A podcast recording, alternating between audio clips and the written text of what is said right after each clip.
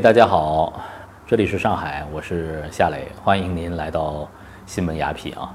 现在呢已经是夜幕低垂了，我相信在大城市里很多朋友，呃也都会有夜读的习惯，嗯，于是呢我们就决定啊，在二零一七年，呃新闻雅痞为我们的用户推出雅痞夜读。今天呢，我想呃给大家一起读一本书啊，咱们一起来读。嗯，这本书呢叫《极北之躯》啊，它是一位日本的探险家写的。呃，这位日本探险家呢名叫植村直己。植村他到底都干过些什么事儿啊？他在一九七零年五月的时候，植村已经是登顶珠穆朗玛峰的第一位日本人。在此后的岁月当中，植村干的事情简直就牛翻了。他是一个人单独行动，完成了其余四大洲的最高峰的登顶，其中就包括了非洲的最高峰乞力马扎罗山五千八百九十五米，欧洲的最高峰勃朗峰四千八百零七米，还有南美的最高峰阿空加瓜山六千九百六十米，最后完成的是七零年的八月份，单独登上了阿拉斯加的麦金利山。六千一百九十一米，植村为了完成他横越南极的这个梦想，他作为一个非常有经验的一位探险家，他就要做非常非常详细的准备。那么，在格陵兰岛最北部的一个爱斯基摩村落去适应极地的生活，他要和这里的爱斯基摩的原住民们共同生活一年的时间。那么，在呃这本书的一开始啊。植村就讲到他进入到爱斯基摩部落，呃，遇到的一些很有意思的事情。首先，那个村落里头人并不多，然后呢，都住在一一个叫做 I Go，就是那种冰屋里头啊，住在雪屋里头。普通的读者没有去过格陵兰岛的，也会有一些印象。他们穿着海豹做的衣服，呃，常年生活在极寒的状态之下，他们的面容很有意思，都是亚洲人的面孔，不会有太多的这种陌生感。其中有一段。呃，也蛮有意思的，我给大家念一念，大家来可以感受一下那个爱斯基摩村落里头到底是一个什么样的居住环境。他说呢，那是从天花板上垂下来的，还带着黑色血迹的肉块，令人作呕的血腥的臭味冲鼻。大约五平米大的屋子铺着地板，最里面摆着床，像是驯鹿皮的皮毛散落各处，窗边的桌子上。沾着血迹似的斑点，看起来颇恐怖。地毯上的桶子里装着鸟的脚，森白的骨头特别的醒目。天花板上吊着的肉块，正在滴落着不知是血还是油的东西。爱斯基摩人根本不把血当做一回事儿。我很难把待人和善、总是笑眯眯的爱斯基摩人和血联系在一起。这就是爱斯基摩人住的房间里头的最基本的一个陈设。在呃肖拉帕卢克植村为了适应这个生食啊，其实花了蛮长的时间。他说吃这个海豹肉的时候，然后植村的挺有意思，他还会把这个日本的酱油带到爱斯基摩村落里头，倒一碟酱油，然后呢，哎，呃把那个。海豹肉啊，在火上烤一烤，然后蘸点酱油。他说酱油很有意思，不管什么食物蘸了之后，好像都在吃日本料理一样。他也把这个酱油呢介绍给爱斯基摩村落里的年轻的人、老人还有孩子，他们也非常喜欢哎酱油的味道。进入到肖拉帕卢克呢，植村就要渐渐地融入这个村子里头的生活。植村和他在爱斯基摩村里头交的一个好哥们儿，然后喝酒嘛，爱斯基摩人嗜酒如命。特别喜欢喝酒，然后呢，他们喝完酒之后呢，聊得非常开心。然后他的哥们还说：“哎，兄弟，你今天晚上就别走了，你看我媳妇儿怎么样？你要不要跟她搞一搞？”哇，就把植村给吓得，说：“这是这是怎么回事啊？”还有那个爱斯基摩村里头的年轻的女孩会去找植村，哎，那要不我们我们怎么怎么着弄一下？于是他就跟那个女孩找了一个借口，我觉得这借口也挺逊的。他说：“我的医生告诉我，我不能用，我一用我就会晕过去。这个特有意思。然后就居然那个爱斯基摩小姑娘还挺怜悯他的，说：‘哎呦，你那么年轻，那个时候植村才三十二岁啊，很年轻啊，然后就说啊，那多可惜啊，啊，之后呢就来的就少了。还有说就是爱斯基摩人喜欢酒啊，喜欢到什么程度？他们一个月有一次那种喝酒的狂欢，因为毕竟格陵兰岛是隶属于丹麦的嘛。那么呃，他们除了会和一些交易商进行交易换钱之外呢，对他们的喝酒啊是有严格的管控的。因为如果说不让爱斯基摩人喝酒，那简直就像是一个极刑，就是一个无期徒刑。如果说没有管控，让爱斯基摩人天天喝酒，那么我想这个村落里就没人干活了，就基本上是天天都是一一个横七竖八的这么一个醉态。所以说呢，根据丹麦政府的规定，一个月，呃，爱斯基摩人能够购买的酒是有配额的，一个人一个月可以买三十瓶啤酒。当然，植村呢，他来到这个村落里头啊，他最重要的一个工作就是要学习这个狗拉雪橇，因为他毕竟要完成穿越南极的这个梦想嘛。植村在学习这个狗拉雪橇的过程当中啊，有特别多好玩的这个故事。里头你看，就是有一些那种爱斯基摩人的村落啊，呃，驾驶狗拉雪橇的。很多的当地的那种语言很有意思，你比如说走就叫呀呀，就拿着那个鞭子呀，那个爱斯基摩犬就走了。还有往左转就是哈库哈库哈库哈库，往右转就是啊丘啊丘啊丘啊丘，停就是哎呀咦哎呀咦。他写的都都都很好玩。我在我在这个读这本书的时候，我就去。学这个爱斯基摩话，我觉得挺挺好玩的。植村呢也有过一段描写，他刚刚学会这个驾驶狗拉雪橇，呃，就疾驰出去了嘛。他就在写那一段他出去之后，然后在风驰电掣的那种瞬间，他的这个感受啊，我给大家念一念这一段，呃，也很有画面感的。他说：“雪橇发出了巴里巴里的声音，奔驰在。”蓝蓝的海冰上，平时觉得刺骨的寒风，此刻吹在颊上，感觉到舒畅无比。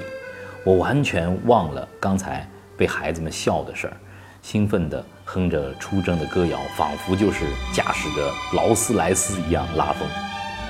但是风驰电掣的快感非常的短暂，离开肖拉帕鲁克十公里，狗群突然转了一个大弯儿，向来的方向奔去。我是靠着利奇娜的帮助才出发的，不知道怎么样去命令狗群转向。起先我急着喊：“跑反了，跑反了，不是那儿！”然后呢，挥鞭也没有效果，最后只能是放弃，坐在雪橇上，呆呆的，渐渐的接近肖拉帕鲁克部落。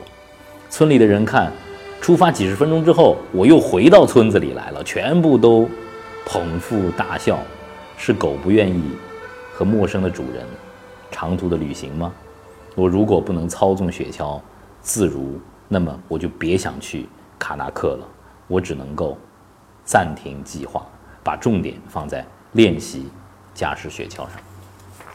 然后他自己给自己定了一个非常非常了不起的目标，就是要在格陵兰岛完成从最北端的肖拉帕鲁克到最南端的一个城市的独自的。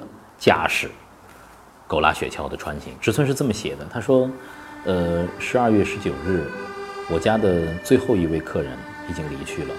我突然想起要去卡纳克。那一天是满月，冰原光灿耀眼，冷冽清澈。这么好的月夜，为什么要窝在家里呢？我立刻把帐篷和睡袋装上了雪橇，在午夜两点向。”卡纳克出发，月光明亮，完全看不见星星。十只狗全力奔驰在一眼就能看到一二十公里以外的冰原上。来到伊兹达索峡湾的海峡尖端的时候，我停下了雪橇，泡茶休息。放着这么美好的夜色，如果一口气就冲到卡纳克，有一点浪费。我让狗休息的时候，我没有带上镐杖，也没有带冰爪，就去爬旁边标高三十米左右的冰山。狗群半躺着仰望我的行动，我坐在山顶，俯瞰荒凉的大冰原，从前的记忆一一的浮现脑中，攀登世界五大陆的最高峰，单独泛舟亚马逊河，徒步纵走日本列岛，而且还想横越南极的梦想。乡下的父母，我这样一路冒险放浪的人生，究竟有什么意义？我的生活方式是否有错？我莫名的伤感起来。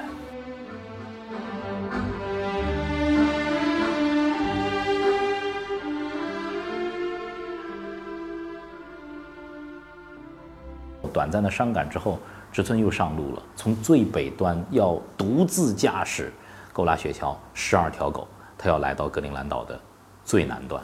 这是一次三千公里的穿越。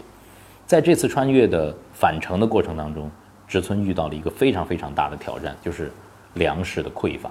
那么植村就拿着猎枪，按照他的养父呃教他的技能去为呃这些爱斯基摩犬去猎海豹。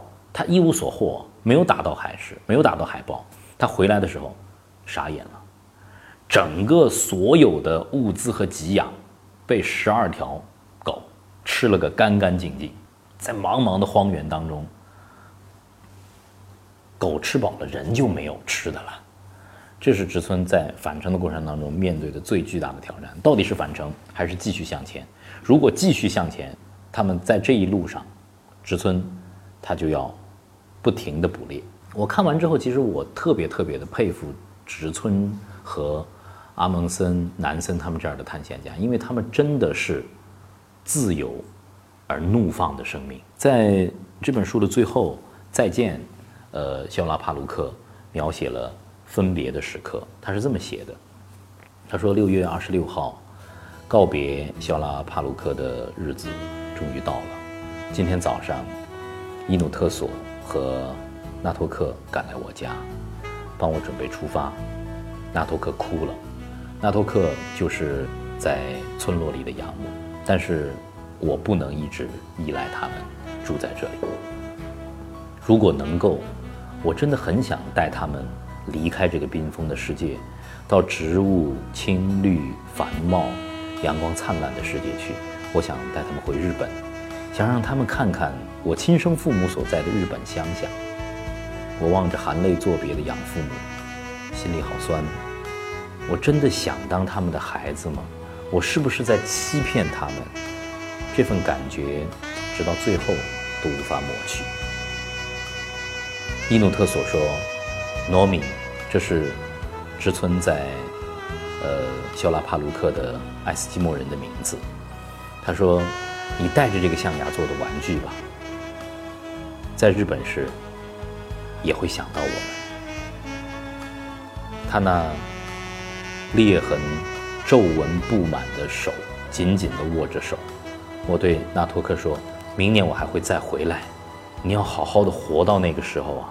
说着，脱下身上的羽绒服和围巾，送给他。我分给他们咖啡杯、咖啡，给村里的每一个人，一一的去感谢他们这些日子对我的照顾。我给小孩子无花果干，约好再见，不论何时何地，和亲人的分离。总是难过的。我要从图勒基地搭乘飞机离开小拉帕鲁克。我挥鞭向狗拉雪橇，孩子们追赶雪橇，爱斯基摩人都在挥手。再见，小拉帕鲁克！再见，伊努特索！再见，纳托克！再见了，我一定会回来。暂时再见。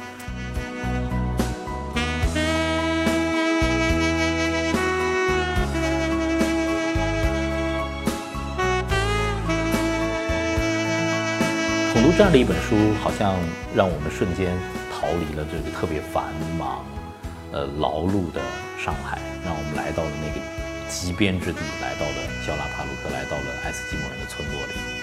我不知道植村最后有没有完成他横穿南极的壮举，但是我想，呃，这样一种在路上的永不停息的对未知的世界永远充满好奇的心态，不光是探险家应该有，我们每个人身上也应该有。这样的话，我们的生活当中可能会发现更多的神奇，我们会遇到更好的自我。好，今天就和大家聊到这儿，我们下期雅痞夜读再见，祝您晚安。